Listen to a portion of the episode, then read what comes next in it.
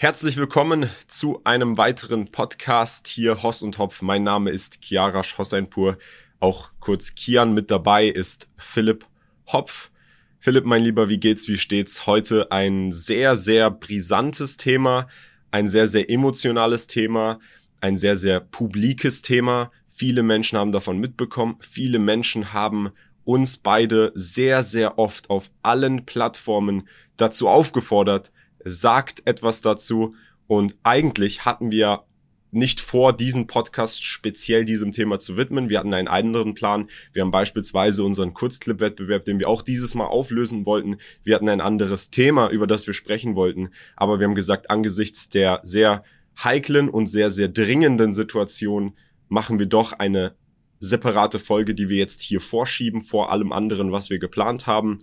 Und ähm, ja, Philipp, wie geht's, wie steht's? Ich würde sagen, grundsätzlich geht's mir, grundsätzlich geht's mir sehr gut. Ich bin Papa geworden letzten Samstag auf Sonntag, Samstagnacht auf Sonntag um, um 4.20 Uhr. Hab äh, einen, äh, einen kleinen Sohn bekommen, der heißt Heinrich, Heinrich Hopf. Also der hat eigentlich mehrere Namen. Der heißt Karl Heinrich Assis. Assis ist sein arabischer Name. Karl und Heinrich sind seine deutschen Namen. Äh, und damit führen wir eine Familientradition fort, ähm, weil bei meinem Bruder und bei, mein, bei mir sind die jeweils die Mittelnamen, sind die Rufnamen. Also Philipp ist gar nicht mein erster Name, das ist mein Zweitname und Christopher ist mein Bruder gar nicht sein erster, sondern sein Zweitname. So, ähm, insofern äh, uns geht es allen gut. Das war natürlich ein sehr krasses Erlebnis, das man jetzt auch nicht so in, kurz in ein paar Worten beschreiben kann. Ähm, so, das mal abgeschlossen. Frau und Kind geht's gut und äh, und fertig. Ähm, und doch sage ich dir ganz klar, um, um das noch dazu zu sagen, muss ich sagen, selbst reflektierend, ich weiß nicht, wann mich das letzte Mal eine Situation wie die jetzige aktuell, wo ich glaube, das ist nicht zu dramatisch gesagt, wo der Geruch des Todes in der Luft liegt und regelrecht zu spüren ist, wie jetzt aktuell gerade äh, was mich jeden Tag jetzt eigentlich begleitet, die letzten Tage. Ich weiß nicht, wie das bei, bei dir ähm, gelaufen ist oder aufgenommen wurde.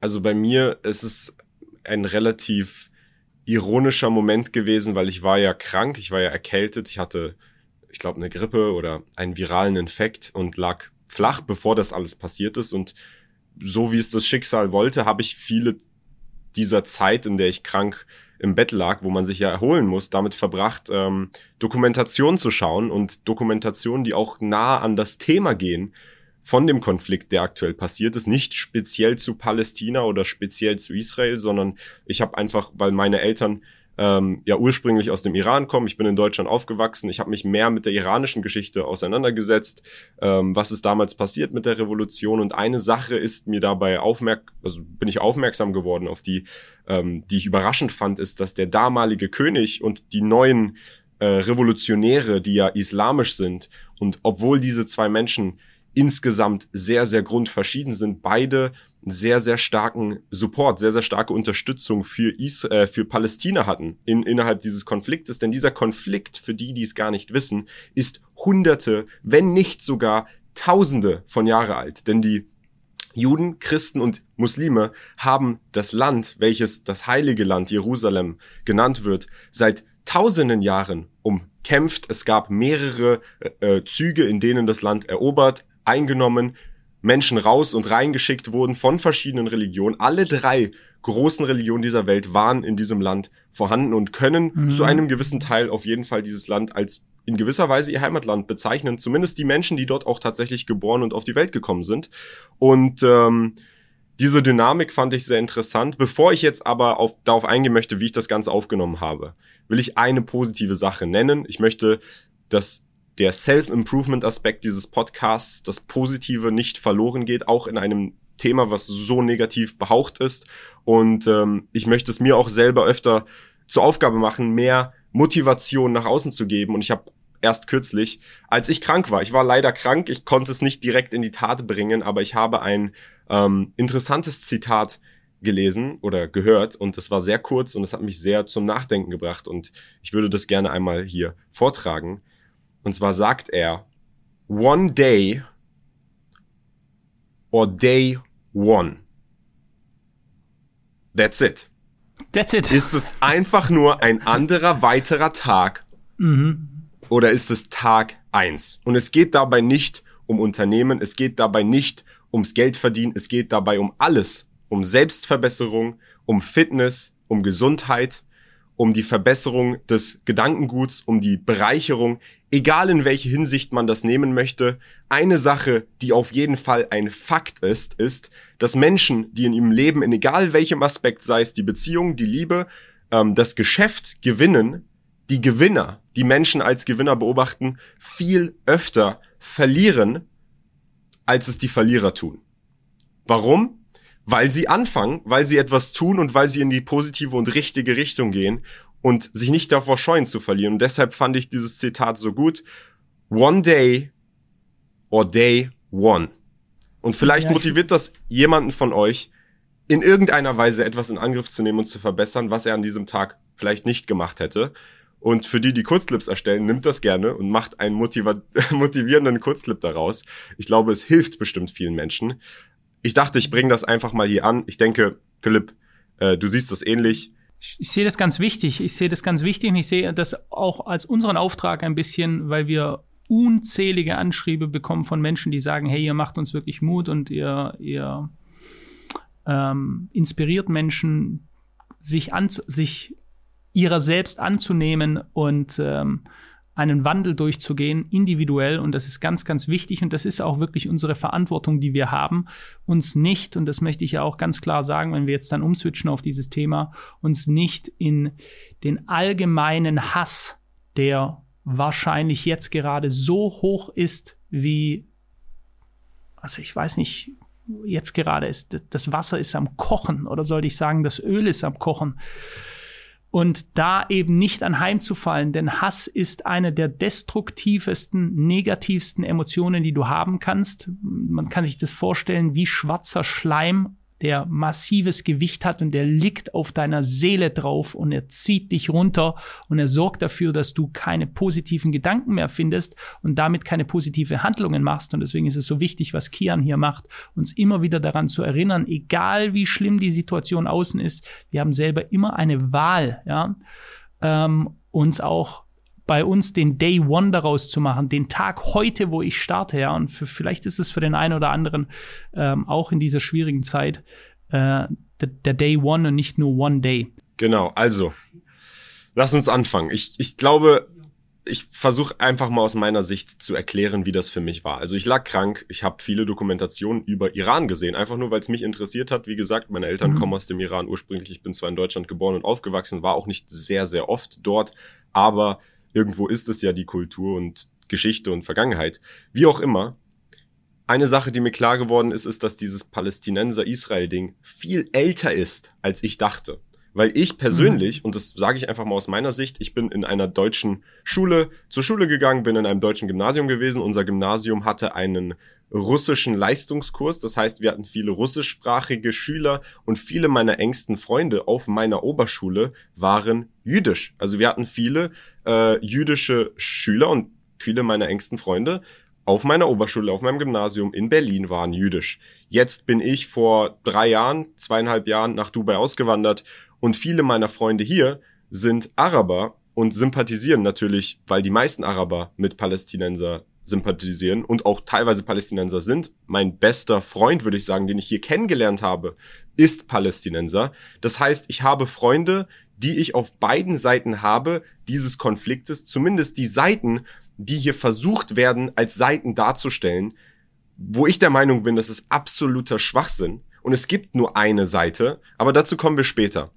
Sprich, mhm. ich sehe das erstmal und grundsätzlich eine Sache, auch für mich persönlich, ich hier in Dubai, wenn du mit Freunden unterwegs bist, arabischen Freunden, kommt dieses Palästinenser-Israel-Thema oft auf und ich bin da einfach immer jemand, der eher zuhört. Warum? Weil es nicht mein Land ist. Ich habe vieles zu tun in meinem Leben. Ich habe nicht genug Input, nicht genug Perspektive gehabt, um überhaupt mich zu äußern. Das ist meine Ansicht gewesen eine lange Zeit und ich habe gesagt, ich halte mich raus, ich höre gerne zu, ich höre beiden Seiten zu, ich möchte auch wissen, was da los ist, weil es doch ein großer Konflikt ist, aber ich äußere mich nicht, weil ich der Gefahr laufe, einfach selber zu, zu wissen und anzuerkennen, dass ich gar nicht wissen kann, was wirklich passiert oder passiert ist. Ich habe mich nicht genug damit auseinandergesetzt und so weiter. Und das ist auch in den vergangenen Wochen ab und zu passiert.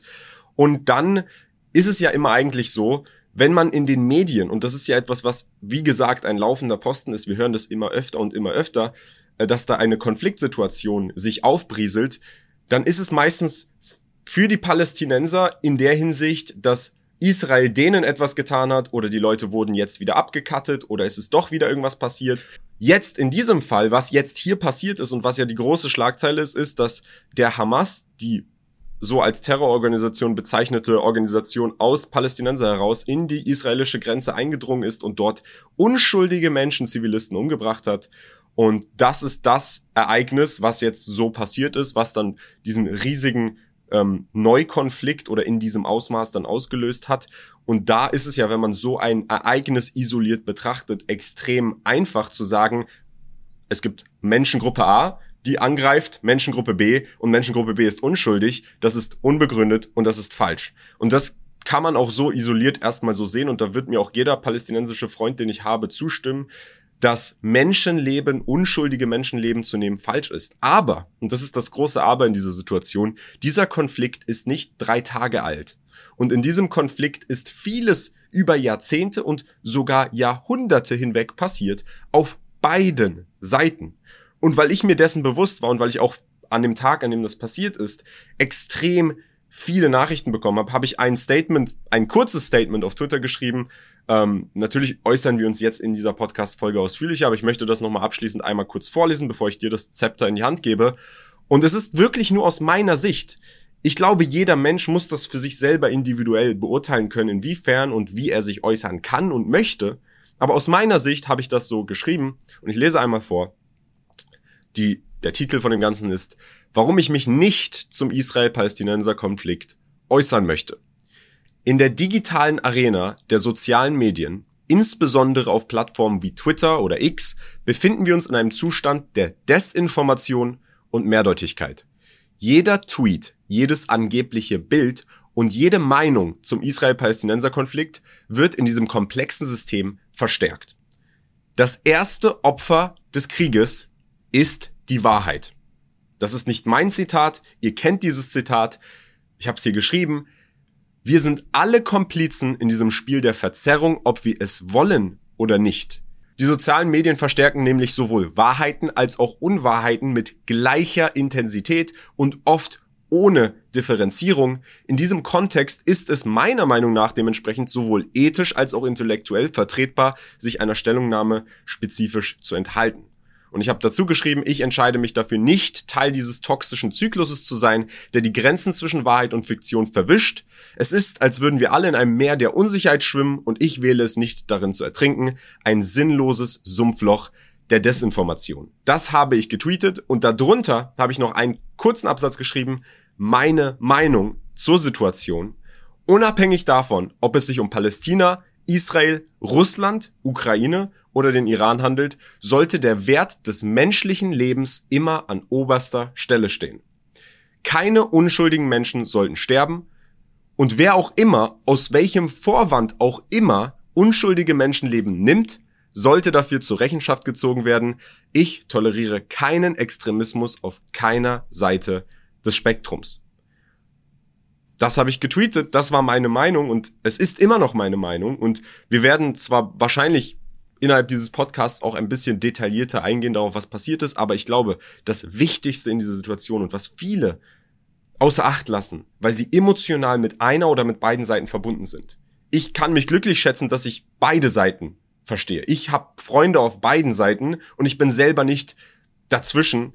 Ich bin zwar gerissen zwischen beiden Seiten, aber ich habe erkannt, dass für mich eine Seite zu erfassen immer das Opfer mit sich bringt, unschuldige Menschenleben auf der anderen Seite zu töten oder dagegen zu sprechen. Und ich bin nicht dafür. Ich bin ein Mensch und ich, wir sind alle Menschen und wir sollten auf der Seite sein, die für Menschenleben spricht und gegen Konflikte, gegen Eskalation, in denen Menschen sterben, die nichts damit zu tun haben. Puh. Jo, gut gesagt. Also ich glaube, das ist ein guter Übergang, äh, um hier auch mal mein Statement zu bringen. Gerade wird verlangt, regelrecht, ja, und das wird immer in Zeiten des Krieges verlangt. Gehen wir zurück zu George W. Bush, äh, als es darum ging, äh, den Irak wegen angeblichen und dann nie gefundenen Massenvernichtungswaffen anzugreifen und dabei 1,2 Millionen Zivilisten zu töten, unschuldig. Ähm, da ging es schon darum, ihr seid auf unserer Seite oder ihr seid gegen uns. Ja? Es ist, wird erwartet, springe auf die Seite oder springe auf die Seite, um diese Teilung ja, noch weiter zu verschärfen. Jetzt geht es darum, Freund oder Feind. Und äh, ich kann hier ganz klar aussagen, äh, ich stelle mich auf eine Seite ganz klar und ganz positioniert und das ist die Seite der Zivilisten. Ja, ich bin immer für den Schutz der Zivilisten und dass diese in einen Konflikt noch, nicht noch weiter reingerissen werden, denn sonst wird aus Zivilisten Extremisten. Denn ein Zivilist, dessen Bruder, Schwester, Familienangehörige durch eine Bombe zerfetzt wird, geköpft wird, erschossen wird, in irgendeiner furchtbaren Art und Weise ums Leben kommt und damit ganze Familien traumatisiert, solche Menschen werden Extremisten. Ja? Deswegen dieser ganze Konflikt jetzt, egal von welcher Seite betrachtet, ist für mich, wenn ich das weiterschaue, keine Lösung in der Auslöschung. Also egal jetzt, ob Israel versucht, die Hamas jetzt auszulöschen und aktuell, wie wir hier auch auf der Bildzeitung lesen können, der palästinensischen Bevölkerung 24 Stunden Zeit gibt für 1,1 Millionen Menschen, die Nordgaza verlassen sollen, also ihre Häuser, wo sie leben, wo sie wahrscheinlich letzte Nacht noch geschlafen haben, wo ihre Habseligkeiten sind, wo ihre Seele vielleicht auch liegt, wo das Einzige ist, was sie besitzen, die sollen jetzt gehen irgendwo anders hin, ohne Strom, Wasser, nichts und damit dort getötet werden kann auf beiden Seiten. Der Endkampf, nichts anderes ist es ja, ne? Also sprechen wir es mal genauso an, wie es ist. Das ist der Endkampf, der jetzt geführt werden soll. Bis zum bitteren Ende, bis zum Tod, bis zur Auslöschung. Das ist aber nicht das Ende. Und das ist das, was ich sagen möchte. Es ist nicht das Ende. Dann verstehen die Leute nicht, wie das läuft. Wenn ich Menschen töte, dann haben diese Menschen Familien. Das sind ja nicht Waisenkinder. Ich meine, da hat sicher einige Waisenkinder, aber viele dieser Menschen dort, ob es jetzt Israelis sind oder Palästinenser sind, also israelische Soldaten, wenn die eine Bodenoffensive starten und jetzt in den Gazastreifen reingehen, oder ob es äh, Kämpfer des islamischen Dschihad sind oder, oder äh, der Hamas, völlig egal, einer der bewaffneten Gruppen, die dort äh, sind. Und wir sprechen hier von geschätzt 80 bis 100.000 Mann unter Waffen, auch um sich da mal die Ausmaße klar zu machen, was das bedeutet, wenn, da, wenn, wenn das jetzt hier losgeht. Heißt aber auch, jeder Mensch, der getötet wird, wird weitere Extremisten nach sich ziehen. Das geht gar nicht anders. Der Hass wird daraus aus der Bevölkerung nicht etwa genommen, er wird nochmal verstärkt. Das sind Gesetze des Universums. Das es geht gar nicht anders. Es ginge nur, wenn du sagst, du löschst sie alle aus, also eine ethnische Säuberung einer gesamten Volksgruppe, dass absolut niemand mehr übrig ist, dann kannst du argumentieren, ja gut, wenn niemand mehr da ist, dann kann auch niemand mehr Rache wollen. Aber ich gehe nicht davon aus, dass, ich will doch sehr hoffen, dass das nicht der Plan ist. Ähm, und das bedeutet, dass dieser Konflikt selbst wenn jeder Hamas-Kämpfer nachher getötet werden sollte unter wahrscheinlich schwersten Verlusten auch für die israelische Seite, viele Tote, dann wird es auf der israelischen Seite unglaublich viel Trauer verursachen und noch mehr Extremismus und es wird also noch mehr Hass gegen die Hamas beziehungsweise Palästinenser und es wird auf der palästinensischen Seite, weil ja auch unter diesen Zivilisten extrem viele Kinder sind, das ist ja eine junge, heranwachsende Bevölkerung, auch viele Menschen sein, der ihre Brüder, Cousins, Vater, Onkels, die äh, wahrscheinlich kämpfen oder einfach nur sterben, weil sie in einem Häuserblock sind, der bombardiert wird und dem Erdboden gleichgemacht, dann wird das wiederum langfristig äh, weiteren Hass, ein Nicht-Vergessen, ein Nicht-Verzeihen können und dieses Gefühl von Blutrache, das wir jetzt gerade haben, verursachen. Und das ist so, Kian, das, das macht mich, äh, das, ich, ich, ich, ich muss wirklich vergleichen. Ich habe die letzten äh, Monate auch im, zu sch schweren Zeiten des Ukraine-Konfliktes nicht so ein bedrückendes Gefühl gehabt wie die Zunahme des Krieges in der heutigen Zeit. Immer mehr und mehr. Wir, wir Menschen, wir kriegen ja gar keine Luft mehr zum Atmen. Ja, es ist quasi auf Corona-Pandemie und das, das ist auch ja auch Schwurbler-Thema gewesen, dass es keine ruhige Minute äh, mehr, mehr gibt für die Menschen, dass eine Katastrophe auf die andere kommen wird. Ob es schwere Erdbeben sind, Überschwemmungen sind, äh, Naturkatastrophen, äh, ob äh, die Wirtschaftskrise. Wirtschaftskrise, ob ein Teil Hawaii verbrennt. Ähm, es ist einfach, es ist ein Schlag auf der nächsten. Und dann kam diese Geschichte mit, ähm, ja, mit, mit dem Angriff äh, ich habe an sich zwei Gespräche geführt. Ich habe mit ähm, einem palästinensischen Freund von mir äh, gesprochen, der äh, das jetzt ein, ein, also beide sind ältere. Der eine ist 70, der andere ist äh, über 80 jetzt sogar. Also sehr erfahrene Menschen, der früher sogar auf der palästinensischen Seite gekämpft hat. Und ich habe äh, mit einem sehr guten Freund der Familie äh, gesprochen, ähm, der, äh, der Jude ist, Israeli ist und äh, ja, ein Vertrauter seit vielen Jahren und wollte mir Meinungen einhören und sagen, so, soll ich mich dazu überhaupt äußern? Kian und ich haben auch gesprochen, haben gesagt, sollen wir uns überhaupt äußern, weil dieser Konflikt ist so aufgeheizt und so vergiftet und jeder will eigentlich nur von dir wissen, auf welcher Seite bist du? Also man fühlt sich so, wie wenn man hin und her gerüttelt wird.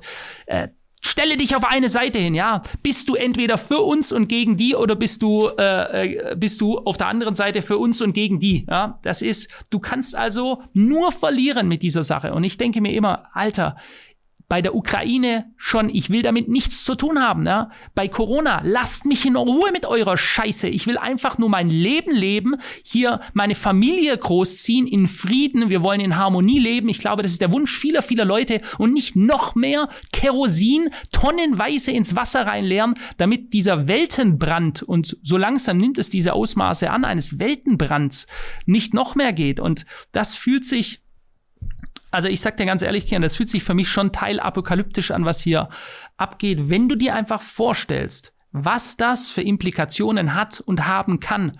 Wir wissen einfach, dass die arabischen Länder um, drumherum, die haben eben auch einen Zusammenhalt, ja, und äh, die wahrscheinlich, ich mag mich da irren, aber wahrscheinlich werden sie es nicht einfach nur zuschauen, wie über eine monatelang Häuserblock für Häuserblock im Gazastreifen dem Erdboden gleichgemacht wird, unter schwersten Verlusten äh, die Menschen, und das ist übrigens auch, gilt, um das ganz klar zu sagen, da wurde sich ja schon öffentlich geäußert, laut Genfer Konventionen als Kriegsverbrechen dem Kriegsgegner, wenn er belagert ist, sein Wasser abzustellen, Nahrungsmittel zu verwehren, Medikamente zu verwehren. Ich meine,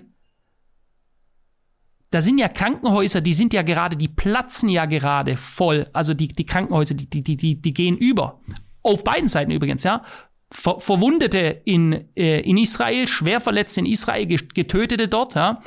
Und genauso auch äh, auf der anderen Seite, nur in Israel haben sie Medikamente ohne Ende. Im Gazastreifen, da haben sie so gut wie gar nichts. Und jetzt haben sie nicht mal mehr Elektrizität, um lebenserhaltende Maßnahmen für Leute, die an irgendwelchen Geräten hängen. Da wird wahrscheinlich noch ein bisschen Diesel übrig sein für äh, für die Generatoren, um Strom äh, zu haben, aber der wird ja ausgehen. Ja. Und das, das heißt hört dann. sich ja alleine schon grausam an. Ich, das in, in Realität zu erleben, ist ja. nochmal ein anderes Level. Ich meine, die wollen halt die Leute rauskriegen und das ist halt der Weg, sie rauszukriegen aus ihren Häusern und aus ihrem Land.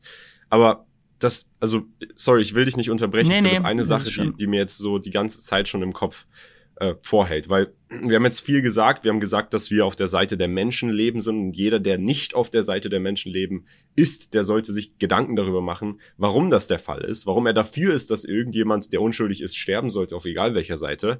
Und für mich ist eine Sache wichtig zu erkennen in dieser Situation. Und ich habe es ja vorhin schon gesagt, man kann jedes Ereignis, das innerhalb dieses Jahrzehnte oder Jahrhunderte oder wenn man möchte sogar Jahrtausende langen Konfliktes besteht, isoliert betrachten und dann versuchen als Einzelperson moralisch das abzuwägen und zu sagen, naja, innerhalb dieses Kontexts, der hier isoliert so dargestellt wird, ist das jetzt aber für die Seite nicht besser. Und dann kannst du das mit den letzten 100 oder 200 Ereignissen machen, kannst dir eine Liste erstellen, Pro und Contra, wer hat jetzt wie viel Negativpunkte, wer hat wie viel Negativpunkte. Am Ende des Tages, das ist das Entscheidende hier, ist der Feind, der jetzt ja hier als Feind gemustert wird, von den Medien. Es wird gewollt, dass Menschen sich auf eine Seite nehmen und dass ein Feindbild entsteht. Weder entweder auf der einen Seite oder auf der anderen Seite. Aber der Feind ist kein Mensch.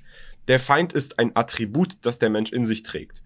Und ich möchte das ein bisschen ausführen, weil ich habe mich jetzt viel auch gestern, vorgestern mit diesem langen Konflikt beschäftigt. Und ich habe mir angeschaut, okay, lange in der Vergangenheit, in der Geschichte gab es in Jerusalem Nachstammen von Jesus und dann gab es Israelis und es gab Palästinenser und es gab Araber und die haben da alle in Frieden zeitweilig gewohnt. Dann gab es immer mal wieder Eroberungen von den jeweiligen Empires, dann teilweise die Perser, teilweise die Ottomans, teilweise die Römer. Es, gab, es war immer ein Wechsel zwischen dem derzeitig bestehenden Empire und das Ganze ist dann am Ende resolved nach dem Ersten beziehungsweise Zweiten Weltkrieg. Im Ersten Weltkrieg gab es dann, nach dem Ersten Weltkrieg gab es äh, die Belfort Declaration, wo dann zugesagt wurde, Israel, ihr bekommt ein unabhängiges Land, beziehungsweise die Juden bekommen ein unabhängiges Land. Im Zweiten Weltkrieg gab es ja den Holocaust, wie wir wissen, sechs Millionen Juden sind gestorben in einer gezielten Auslöschung dieser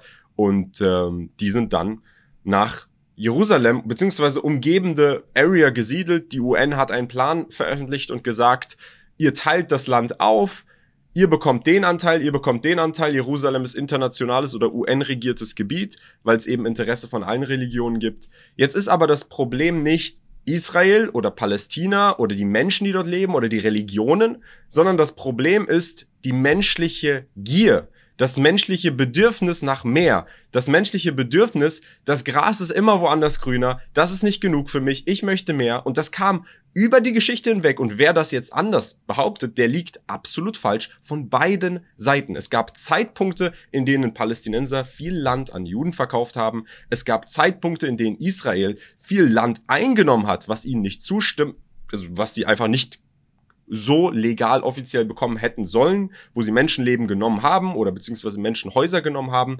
Das ist von beiden Seiten über Jahrhunderte hinweg passiert. Und der Feind, den man hier als Feind so betrachten sollte, ist, warum sind diese Menschen, obwohl sie scheinbar beide von diesem Fleck Erde stammen, obwohl wir alle von diesem Fleck Erde stammen, nicht in der Lage, friedlich miteinander zu leben? Ist es, weil wir religiöse Differenzen haben oder ist es, weil Menschen auf beiden Seiten ein Attribut haben, teilweise Menschen, das sagt, nein, ich brauche aber mehr, nein, mir steht das aber mehr zu als dir, wir müssen uns aber expandieren, wir haben mehr Anricht auf das, warum auch immer und wie auch immer man sich das rechtfertigt. Und ich glaube, das ist der eigentliche Feind und das zu verstärken, indem man sich eine Seite wählt und sagt, okay, ich habe mir jetzt hier 20 Interviews angeschaut, die alle eher pro Palästina sind oder pro Israel sind und ich bin jetzt auf der Seite und weil mein Vater ist wäre und da, ich glaube, das bringt zu nichts, wie Philipp schon gesagt hat. Die um, umliegenden arabischen Länder werden nicht einfach so zusehen, wie das Land dem Boden gleich gemacht wird. Genauso wenig wird Israel einfach zusehen, wenn da einfach Leute mit, ähm, was hatten die um? Die hatten äh, äh, als sie da reingeflogen sind in das Festival, Philipp?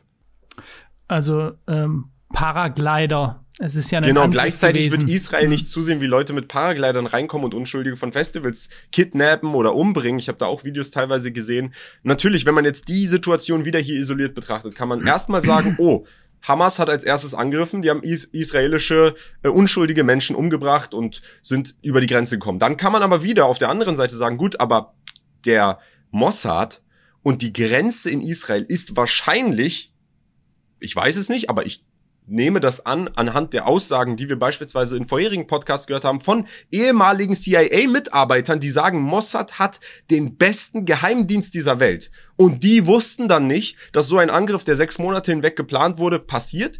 Oder wussten sie es und haben gesagt, wenn das jetzt passiert, haben wir einen Grund, diesen Konflikt zu beenden. Wer weiß, ich weiß es nicht. Ich will es auch, deswegen will ich auch nicht mich eine Seite aussuchen und sagen, das ist der Grund und das ist der Grund. Aber wie ihr erkennen könnt, auf beiden Seiten wurden schlechte Dinge, Fehler und böswillige Dinge begangen. Und man kann sich das immer irgendwie rechtfertigen. Man kann immer sagen, ja, aber der andere hat das gemacht und ich muss jetzt das machen. Und der andere hat das gemacht und ich muss jetzt das machen. Aber für mich endet die Rechtfertigung bei dem Level, ähm, von dass man über Leichen geht, dass man anfängt zu sagen, nee, okay, jetzt müssen wir da noch mehr Leute umbringen und die müssen noch mehr Leute umbringen. Und das ist der Hauptpunkt, dem jedem hier klar sein sollte. Zu befürworten, dass Menschenleben sterben, ist nichts, was irgendein Mensch jemals machen sollte und nichts, was in irgendeiner Weise für Menschlichkeit steht und für gute Werte und für ähm, moralische Vertretbarkeit. Und natürlich auch da zu feiern, ja, also um das mal auch ganz klar zu sagen, äh, dass die Hamas diesen Angriff gestartet hat und dann auf unschuldige Leute gegangen ist, die auf einem Festival und auch ironischerweise noch für den Frieden sind. Das ist ja eher so eine, Hippie-Crowd gewesen. Die haben gesagt, das sind sehr linke Leute gewesen. Die sind also keine israelischen Hardliner gewesen, die, äh, die wiederum die äh, Palästinenser äh, ausrotten wollen, sondern das war eine, eine Fire-Crowd. Und die dann anzugreifen, zu verschleppen, zu töten. Und ich habe Videos gesehen, furchtbar, wo man, wo Hamas-Kämpfer Granaten in Miniatur-Bunkershelter reingeschmissen haben, die Leute drin gefetzt haben, die, die rausgerannt sind, wurden mit der AK niedergemäht, äh, getreten gegen den Kopf auf halbnackt.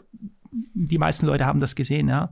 Das ist durch absolut nichts zu rechtfertigen. Ja?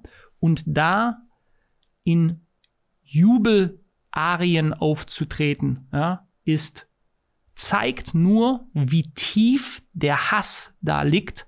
Der ist, wie Kian schon mehrmals gesagt hat, nicht drei Tage, auch nicht drei Jahre, auch nicht 30 Jahre alt.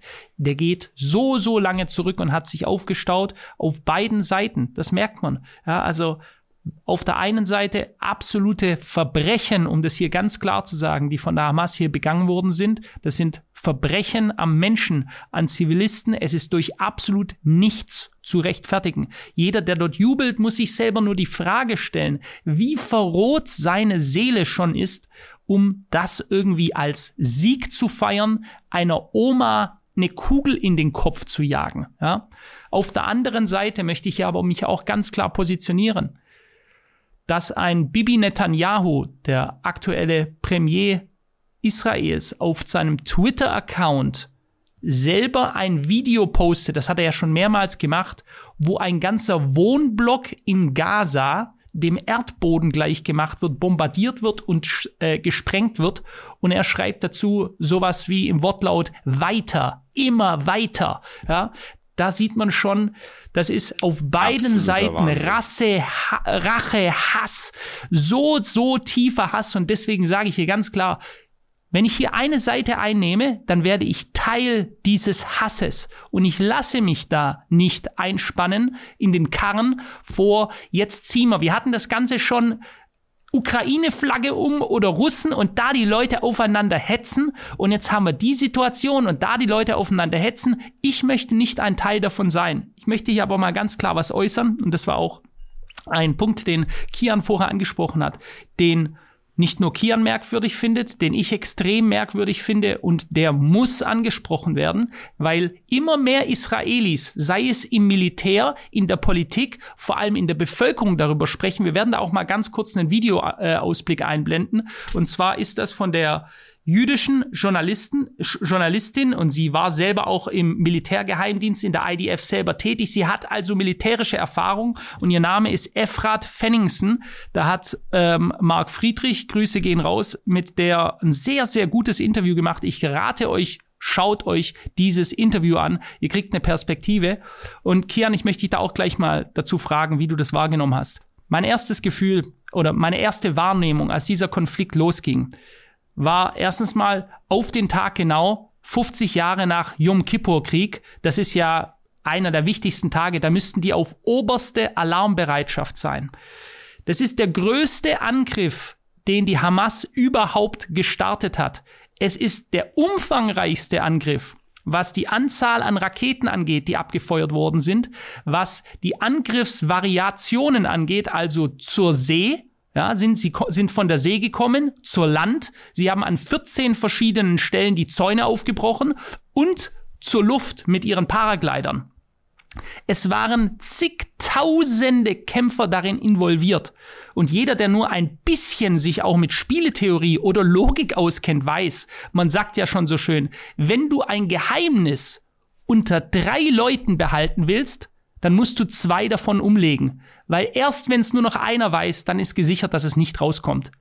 Wenn ich jetzt aber eine Terrororganisation habe, die über ein Jahr, da gibt es ja jetzt schon Interviews mit gefangen genommenen Hamas-Kämpfern, die aussagen, wir haben über ein Jahr trainiert für so eine extrem umfangreiche Aktion, die sie gemacht haben, die Tonnen und Abertausende, also Tonnen an Sprengstoff, Abertausende an Waffen zur Verfügung hat, dann gehen sie mit Bulldozern vor an einen Zaun, der, wo eigene IDF-Wachposten jetzt aussagen, diese, in, diese Interviews sind im Internet verfügbar, mannigfaltig. Auch die äh, Efra Fenningsen spricht in diesem äh, Video darüber, dass sie sagt, selbst wenn eine Kakerlake an diesen Zahn Zaunrand läuft oder eine Taube dort landet, haben wir das sofort mitbekommen.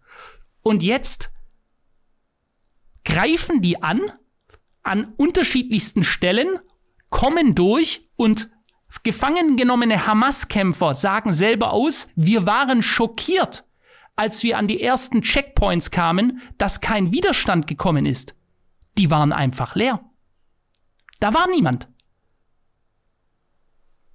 Möchte das einfach mal nur so, wir blenden das jetzt auch einfach mal rein. Ich kann das sagen, schaut euch das Interview an. Das sind Aussagen von einer Israelin mit militärischem Hintergrund, die sich selber die Frage stellt, die sich immer mehr stellen, wie ist es möglich für den besten Geheimdienst der Welt, der selber übrigens zitiert wird mit der Aussage, dass die Durchdringung, also die Abhördurchdringung des Gazastreifens zu 120 Prozent gewährleistet wird. Sie sagen also quasi, wir sind, wir hören nicht alles, wir hören sogar 120 Prozent von dem, was da drin los, äh, was da drin los ist, weil sie quasi mit den modernsten Abhörgeräten weltweit dauerhaft den Gazastreifen und mit Spitzeln dauerhaft dort abhören hören. Und dann kriegen sie eine Aktion nicht mit, die von tausenden Menschen seit über einem Jahr geplant wird und trainiert wird.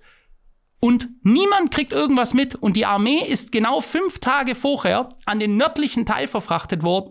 Und die Terroristen haben Zeit, in die Dörfer reinzugehen, in die, in die Kibbutze reinzugehen und dort mehr oder weniger seelenruhig die Leute abzuschlachten und Gefangene zu nehmen, mit diesen Gefangenen einfach wieder in den Gazastreifen zurückzufahren und diese dort dann in den Tunneln zu verstecken.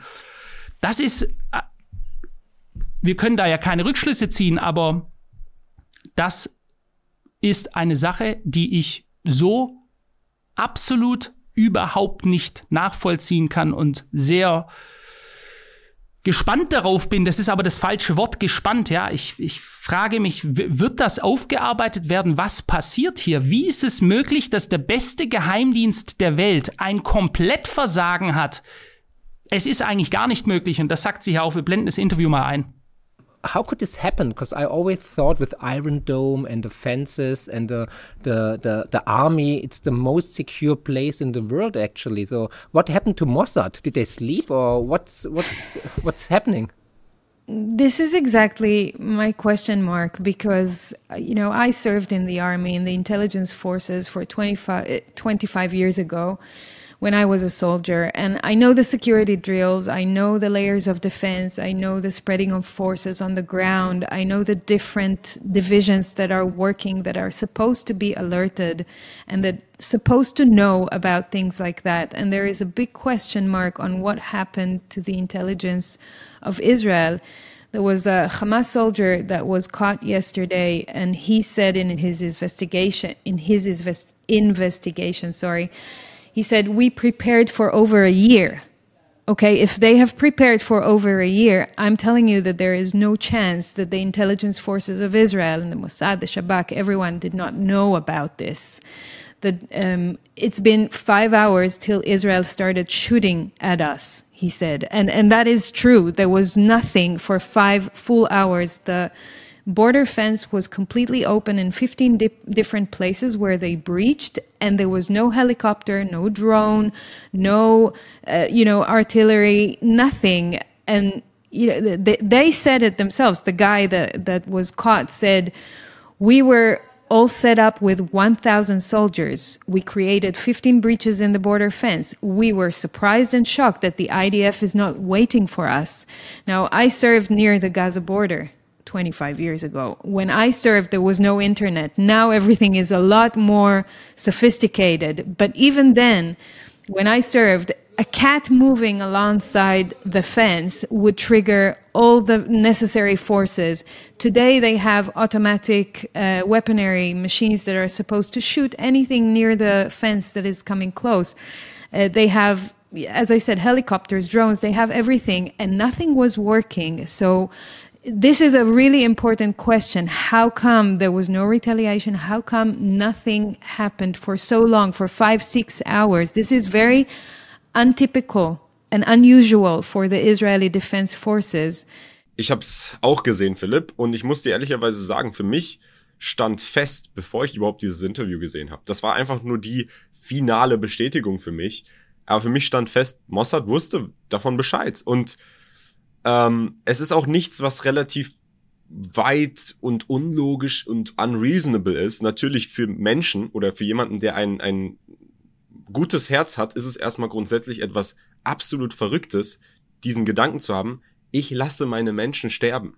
Warum lässt du deine Menschen sterben, wenn du die Mittel hast, sie zu verteidigen? Naja, in der Kriegstheorie, in der Spieltheorie, in der Logik machst du das, in der Strategie, damit du dann einen Grund hast, das nennt man so, False Flag Attack, einen Grund, dann in einen noch größeren Krieg zu ziehen, um deine Interessen durchzusetzen. Das haben wir oft von den Vereinigten Staaten gesehen, auch von vielen anderen Ländern in vielen verschiedenen Variationen, in denen sogar Konflikte selbst konstruiert wurden.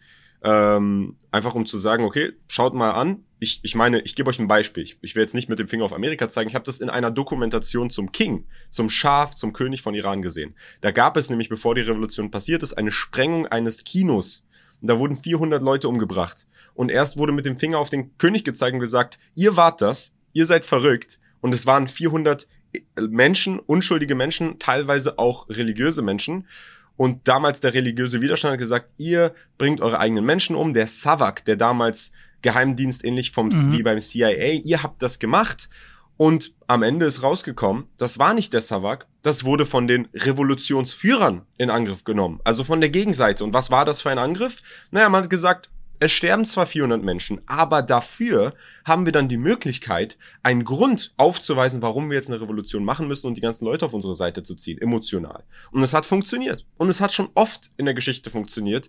Und ich meine, es ist eindeutig, dass das hier wieder passiert, aber es ist meine Schwurbler-Meinung. Äh, bis das bestätigt ist, ist es auch nur eine Schwurbler-Meinung. Aber für mich, unabhängig jetzt davon, eine Sache, die, die hier ganz wichtig zu erwähnen ist, Philipp. Und die verstehen die meisten Menschen nicht. Und da will ich auch jetzt mal nochmal ein Video einblenden. Und zwar ist das von niemand Geringerem als dem aktuell amtierenden Präsidenten der Vereinigten Staaten, der vor, ich meine, 20, 30, zitiert mich da nicht, aber es ist ein sehr altes Video von ihm, da war er noch nicht Präsident, aber er war schon lange politisch aktiv. Und er sagt ganz ausdrücklich, Joe Biden sagt, wenn es Israel nicht gäbe, würden wir Amerika so etwas wie Israel brauchen und erstellen.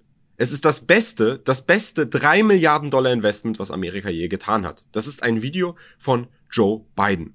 It's about time we stop those of us who support, as most of us do, Israel in this body, for apologizing for our support for Israel. There's no apology to be made. None. It is the best $3 billion investment we make.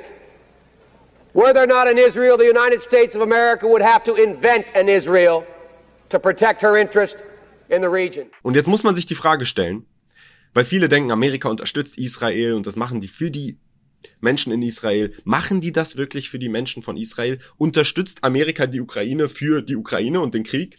Denn am Ende sterben in der Ukraine unschuldige Ukrainer und unschuldige Russen in einem Konflikt, der dann von außen beheizt wird, wo dann Amerika am Ende des Tages die Nord Stream Pipeline, wie wir in unserem Video gesehen haben, gesprengt hat. Und jetzt hat Amerika plötzlich mehr Abhängigkeit, beziehungsweise Europa ist mehr abhängig von Amerika. Das heißt, Amerika hat gewonnen. Der einzige Verlierer sind die unschuldigen Menschenleben, die in der, die dazwischen stehen. Und das Gleiche, würde ich mal meinen, wird hier auch passieren. Weil, wie wir schon gesagt haben, dieser Konflikt wird nicht enden. Selbst wenn sie den Gaza-Streifen mit einer Atombombe leeren, wird das nicht enden. Das wird nicht enden und der Einzige, der davon profitiert, wenn woanders Chaos entsteht, ist der, der ganz weit entfernt davon sitzt und nicht die Person, die da vor Ort ist. Das kann ich, also bin ich auch der Meinung so. Weder die Palästinenser noch die Menschen, die in Israel wohnen, würden eine Eskalation überhaupt als positiv empfinden. Die einzigen, die, für die das positiv wäre, wenn sich dann noch andere Länder involvieren, wie beispielsweise Iran oder Katar, wäre Amerika. Weil umso mehr Instabilität dort herrscht, umso besser ist es quasi für den Westen und für Amerika, weil Amerika dann wieder auf anderen Seiten andere Teils stärken kann. Es ist ein sehr, sehr komplexes, unsere Weltpolitik ist ein sehr, sehr komplexes, in sich gestricktes System und es ist auch nicht so simpel, wie ich es jetzt sage. Es ist sehr, sehr viel differenzierter, ähm, nimmt das jetzt auch nicht zu sehr bei Wort, aber um einen groben Überblick zu geben, dass nicht immer die Personen, die so dastehen, als hätten sie eure Interessen und so dastehen, als würden sie euch verteidigen und es wäre was Positives, wenn diese Situation richtig schön eskaliert, die sind nicht immer für euch. Die haben ihre eigenen Interessen. Und Amerika hat's ja so schön gesagt. Denn ihr kennt ja das Zitat, liebe Freunde, wir haben es oftmals in den Videos gesagt. Und es ist fast schon lächerlich, wie akkurat es ist. Aber America has no permanent friends or enemies. Amerika hat keine permanenten Freunde oder Feinde. Only interests. Nur Interessen. Und dieses Zitat kommt von Henry Kissinger. Philipp, wir haben schon oft drüber gesprochen. Ja.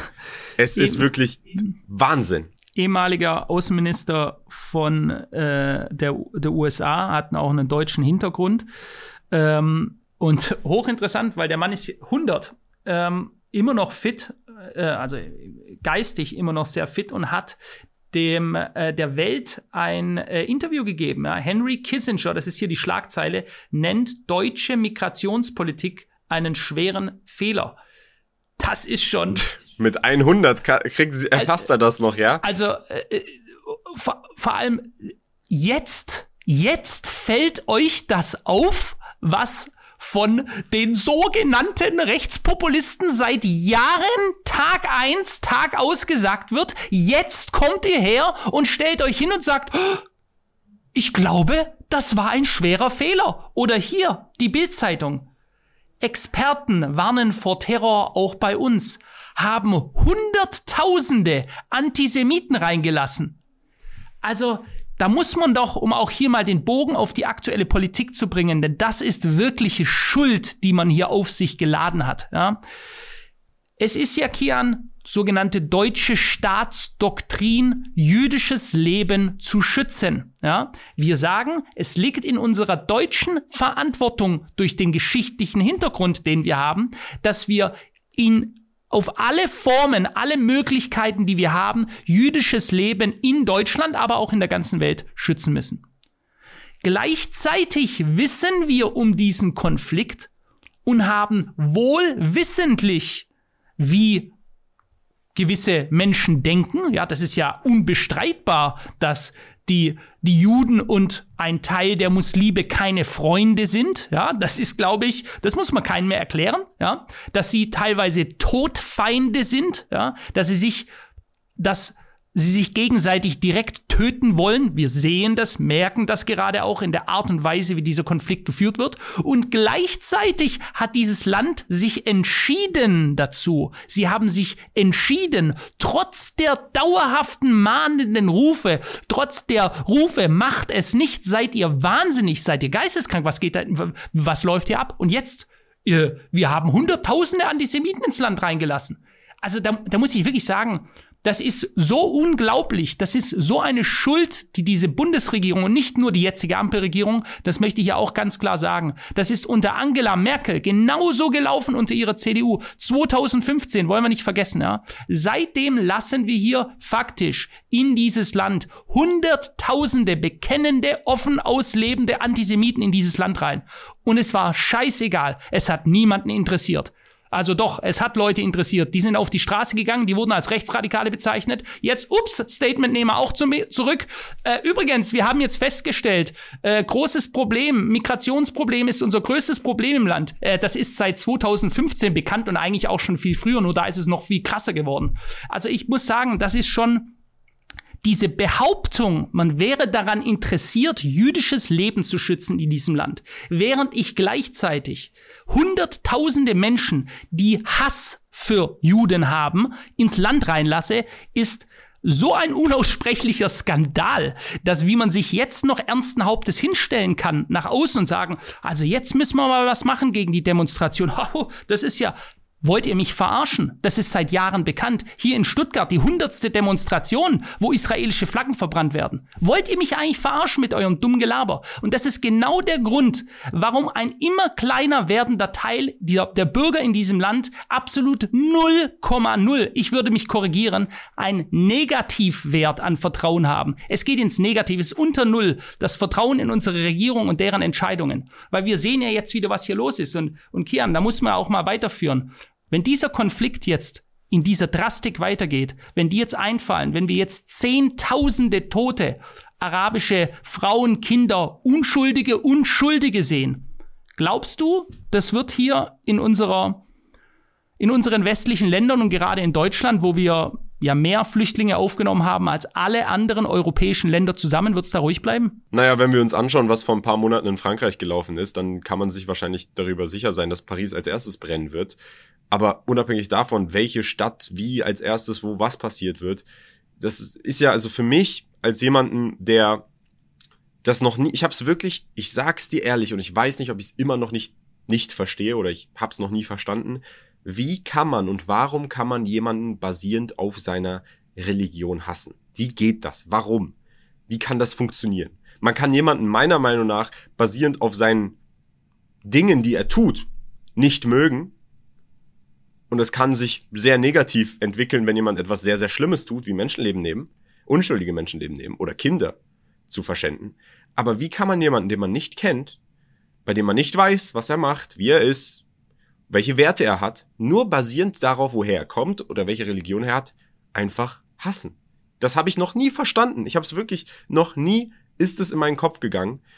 Deswegen war auch für mich, und da gibt's viele Leute, Philipp, die sitzen den ganzen Tag auf TikTok oder Instagram und die versuchen, einen Schuldigen zu finden. Und ich habe selber gesehen, auf TikTok gibt's so Leute, die machen wirklich im größten Detail, sprechen die über die äh, Waffen, die Israel hat und dieses, ich weiß nicht, wie heißt das, der Iron Dome. Iron Dome. Dieses Raketenabwehrsystem und sagen, ja, das kostet so und so viel, das funktioniert so und so. Und warum macht man das? Was interessiert dich das? Denkst du, du kannst dann, wenn du dir einen TikTok anschaust, besser beurteilen, wer jetzt schuldig ist und wer böse ist und wer sterben sollte und wer nicht?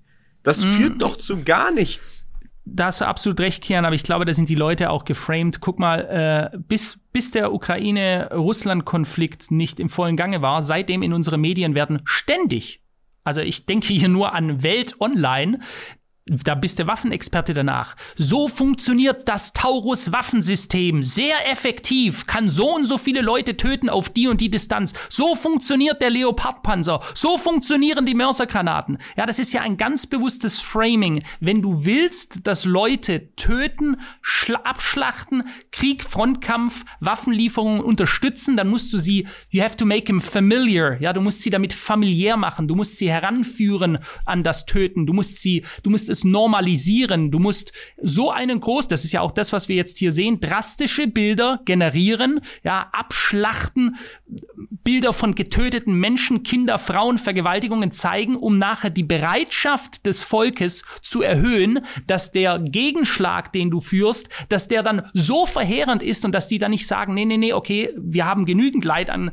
äh, äh angerichtet, das sollten wir aufhören, das ist zu viel, nee, sondern dass es die Akzeptanz gibt, weiter, immer weiter weiter Zerstörung anzurichten. Aber das ja? Problematische dabei ist ja, Philipp, und das ist das große Problem, was ich daran sehe, ist, dass man dann versucht, einen Feind zu finden und dann hat man einen Feind gefunden und dann generalisiert man das Ganze und sagt, okay, in diesem Angriff, das war ein False Flag Attack, Israel hätte es easy verteidigen können, alle Juden sind jetzt böse. Und ich bin gegen Israel und gegen Menschen aus Israel. Wobei diese Menschen wahrscheinlich zu einem großen Teil nicht mal was dafür können, sondern es ist die Regierungsführung es ist Benjamin Netanyahu, wenn man denn einen Finger auf jemanden zeigen möchte und nicht unschuldige Menschen. Und das verstehe ich auch nicht, vor allem wenn dann in anderen Ländern, beispielsweise habe ich letztens erst eine Instagram-Story gesehen von einem Freund von mir, der ist nicht mal Jude, Philipp. Der ist einfach nur, er sieht vielleicht ein bisschen so aus. Er hat längere Haare, die lockig sind und hat eine, äh, ein markantes Gesicht und er ist, glaube ich, Libanese. Mhm ich glaube, seine Eltern sind Libanese und er hat auf Instagram gepostet, er war jetzt in London und es haben ihm zwei Palästinenser vor seine Füße gespuckt und hat gesagt, scheiß Jude. Und ich denk mir nur so, was? Wo, also selbst wenn er Jude gewesen wäre, was die ja nicht wissen konnten und was er auch nicht am Ende war, was bringt es da irgendjemand, der gar nichts, selbst wenn du sagst, das sind die Bösen, gar nichts damit zu tun hat? Mhm. Aber das so ist es, nicht. weil die Menschen, weil die Menschen geframed werden jetzt auf Hass und äh, also ich habe Statements, ich habe äh, Themen, deswegen haben wir auch gesagt, Kian, ist das wirklich, sollen wir uns da äußern dazu, weil egal was du sagst, bei der einen Seite bist du der Arsch. Auf der, der einen Seite bist du, du bist auf dieser, nein, du bist auf dieser Seite, ja. Das ist, äh, weil so viele Leute, ob durch die Angst der Corona-Situation, da hat man mit Angst gearbeitet. Es, ich, ich würde mir so sehr wünschen, und es fällt ja auch immer mehr auf, dass das Instrument der Angst später zu Hass wird, in diesem Falle jetzt hier, sich Feindbilder aufzubauen und dass es am allermeisten dem Menschen schadet, der es aufnimmt. Wenn ihr das aufnehmt, konsumiert, ja, dann ist es, ihr werdet zu dem, was ihr denkt. Jeder Mensch ist so. Deswegen erfolgreiche Menschen beschäftigen sich mit dem Positiven, beschäftigen sich mit Vorankommen, beschäftigen sich mit der persönlichen Weiterentwicklung und eben nicht, wie sie Tod und Verdammnis über andere bringen können, weil das wiederum brütet nur noch mehr davon. Positive Energie brütet positive Energie und negatives Negatives. Das ist ein ganz simples Gesetz, das schon immer durch die Jahrmillionen der Entstehungsgeschichte sich immer gezeigt hat. Gutes führt zu besserem und Schlechtes führt zu schlechterem. Und deswegen ist, äh, ich würde ja gerne sagen, ich hoffe, ich hoffe jetzt, dass dieser Konflikt äh, sich, nee, nee, hier habe ich keine Hoffnung, ganz ehrlich, habe ich nicht hier, weil äh, wir wissen wahrscheinlich alle hier, Bodenoffensive steht kurz davor. Die UN ruft gerade selber auf und sagt, Erstens mal hat die UN sich klar positioniert und wurde dann auch angegriffen. Ja, keine Institution ist jetzt gerade gefeit vor extremer äh, Angriffen, hat gesagt, hier, hier gibt es äh, hier gibt es Verbrechen, und zwar Kriegsverbrechen auf beiden Seiten. Ich glaube, das ist auch völlig klar, was hier passiert. Ja? Beide Seiten, jede rechtfertigt es sich. Die, die äh, Palästinenser oder die Hamas sagt sich, wir sind besetzt, die haben uns schon immer getötet, wir leben im größten Freiluftgefängnis der Welt, das ist die Hölle und so weiter. Die kontrollieren unsere Lebensmittel und so weiter wie ein Besatzer. Das ist denen ihre Argumentation. Deswegen ist es richtig, dass wir sie töten, genauso wie sie uns töten. Die Israelis sagen, ihr habt unsere Frauen und Kinder getötet, ihr habt sie abgeschlachtet. Das ist jetzt unsere Rechtfertigung Verteidigung, um euch ein für alle Mal den Garaus zu machen und dadurch auch eben zigtausende Zivilisten in Mitleidenschaft zu ziehen auf beiden Seiten. Denn nicht eins nicht vergessen, auch für die IDF, die israelische Armee, ich, so weit lehne ich mich jetzt mal aus dem Fenster, wird das kein Krieg sein ohne hohe Verluste, wenn du in den Häuserkampf reingehst und die sind in den Tunneln und es sind wie gesagt nicht nur 5000 Leute, das sind 70, 80, 90.000 Kämpfer, ja, die vorbereitet sind zu sterben, die wissen, dass sie sterben. Was ist, wenn, wann ist ein Gegner am gefährlichsten, wenn er nichts mehr zu verlieren hat? Das ist also auch für die israelische Armee eine furchtbare Situation, denn die wissen, diese ganzen eingezogenen Reservisten, das wird ein Kampf aufs Leben mit der Hand. Ja, du kämpfst gegen einen Kämpfer, der hat sein Leben bereits abgeschlossen. Und das ist, das ist wirklich ganz, ganz ekelhaft, was das bedeuten kann, auch für den Iran, Kian. Das ist ja nochmal ein ganz anderes Thema, das vielleicht ein anderes Mal besprechen können. Dem wurde sofort vorgeworfen, der Iran steckt dahinter, der Iran steckt dahinter. Dann gab es ein offizielles Statement der US-Regierung, die offiziell gesagt hat, bisher gibt es keinerlei Beweise und das finde ich auch gut, muss ich sagen, dass hier nicht noch mehr Benzin reingeschüttet wird, weil die vielleicht auch wissen, was das jetzt gerade für Implikationen hat.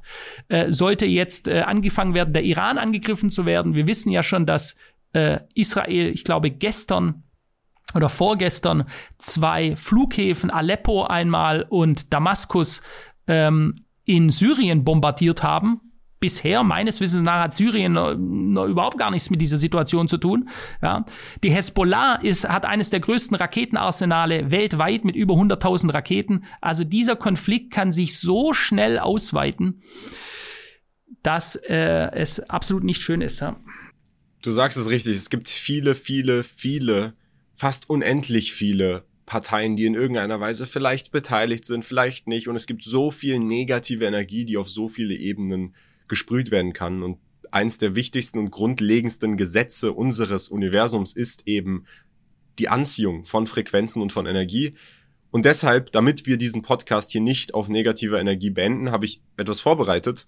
Und zwar bin ich da auf Twitter drauf gestoßen. Es ist ein sehr, sehr positiver, sehr, sehr schöner Text, den ich gerne mal vorlesen würde. Es ist nicht von mir, es ist von Ed Stack Hotler. Es ist ein Schweizer Finanz- oder Influencer im Crypto-Space und ich finde das, was er hier geschrieben hat, ist so gut, dass ich es unbedingt hier einmal vorlesen möchte. Und Philipp, ich bitte dich auch zuzuhören.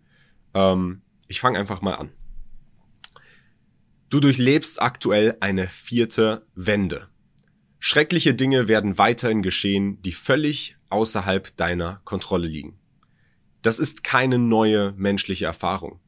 Aber unser 24-7 akutes Bewusstsein für diese Ereignisse ist neu. Es liegt an dir, zu entscheiden, wohin du deine Aufmerksamkeit, Emotionen und Energie lenkst. Du hast nur ein Leben. Wenn du zurückblickst, wirst du feststellen, dass du deine Zeit in einem emotionalen Ereignis nach dem anderen vertieft hast. Wirst du zulassen, dass dein Bildschirm deinen emotionalen Zustand für den Rest deines Lebens diktiert? Oder wirst du aufblicken und die Sonne und Schönheit um dich herum bemerken? Es könnte ein Tag kommen, an dem du der Mittelpunkt eines dieser schrecklichen Ereignisse bist. Wirst du dir dann wünschen, dass du den relativen Frieden, die Stabilität und die Gesundheit, die du einst für selbstverständlich hieltest, genossen hättest? Wir befinden uns in einer Zeit enormer Veränderungen. Das Geldsystem ist angespannt, die militärische Dominanz der USA schwindet, künstliche Intelligenz nimmt zu. Das Konzept des Nationalstaats selbst an sich ist bedroht. Die politische Klasse der Nationen auf der ganzen Welt wird alles tun, um an der Macht zu bleiben. Wie üblich werden unschuldige Zivilisten die größten Verlierer sein. Es wird Chaos geben, es wird Krieg geben, aber es wird auch große Fortschritte geben. Und Schönheit wird für diejenigen bleiben, die sie suchen. Einige Menschen werden sich dafür entscheiden, in dieser Zeit zu gedeihen.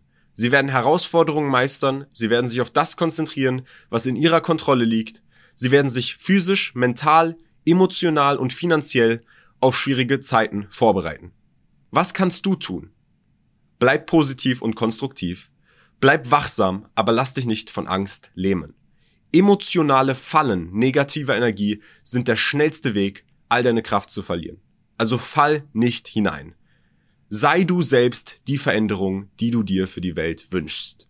Nimm dir diesen Rat zu Herzen und denk daran, dass die Dinge, denen du deine Aufmerksamkeit und Energie schenkst, dein Leben dominieren werden.